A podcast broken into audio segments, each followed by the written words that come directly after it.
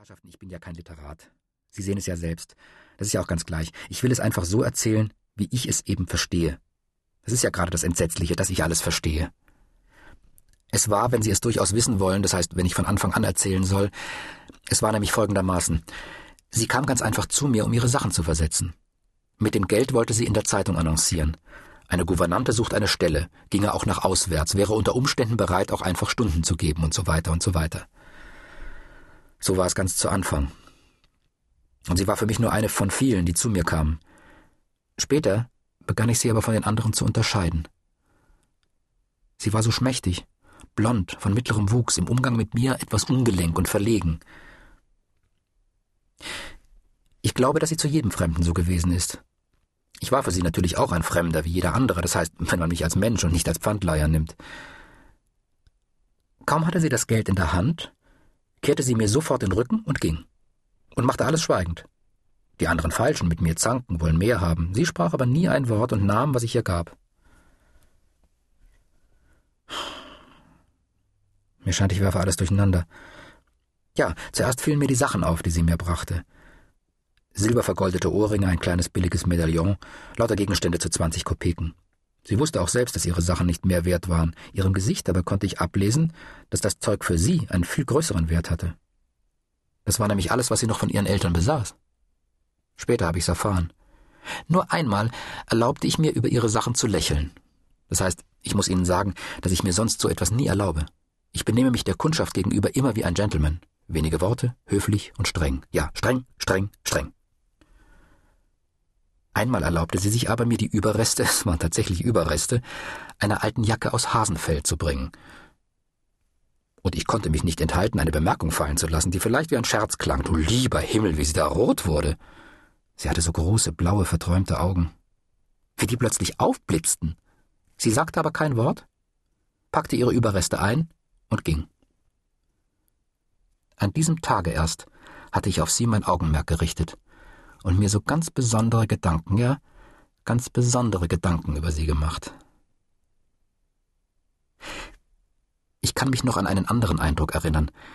Wenn Sie wollen, war es sogar der Haupteindruck, die Synthese des Ganzen, nämlich, dass sie furchtbar jung war. So jung, als sei sie 14 Jahre alt. In der Tat war sie damals noch nicht volle 16. Es fehlten noch drei Monate. Übrigens wollte ich das gar nicht sagen. Und darin lag nicht die Synthese, von der ich eben sprach. Am nächsten Tag kam sie wieder.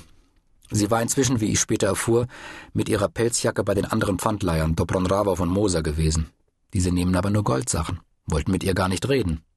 Ich hatte aber von ihr schon früher einmal eine Gemme, ein ganz wertloses Ding, genommen, wunderte mich später selber darüber, dass ich es getan hatte.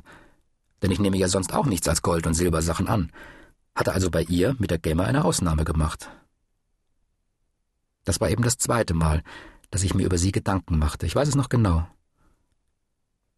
Diesmal, nachdem sie also beim Moser gewesen war, brachte sie mir eine Zigarettenspitze aus Bernstein. Der Gegenstand war gar nicht so übel, hatte vielleicht einen Liebhaberwert. Für mich aber war er ganz wertlos, denn ich nehme ja nur Gold.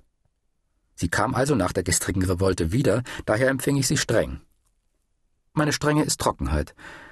Ich gab ihr für die Zigarettenspitze zwei Rubel, konnte mich aber nicht enthalten, ihr mit etwas gereizter Stimme zu sagen, ich tue es nur für Sie. Moser würde einen solchen Gegenstand gar nicht annehmen. Diese Worte für sie betonte ich ganz besonders und gerade in einem bestimmten Sinne, denn ich war wütend. Als sie dieses für sie hörte, wurde sie wieder rot, sagte aber kein Wort, warf mir das Geld nicht für die Füße, sondern steckte es ein.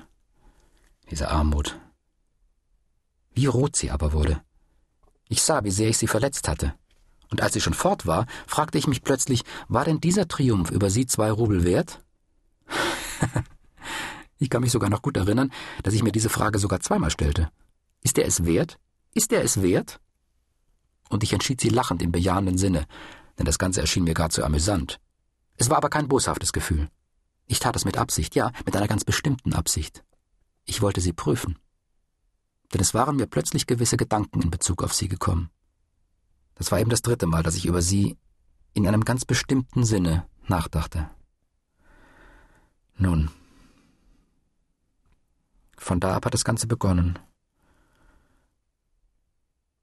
Selbstverständlich bemühte ich mich sofort auf Umwegen, alles Nähere über sie zu erfahren, wartete auch mit besonderer Ungeduld auf ihr nächstes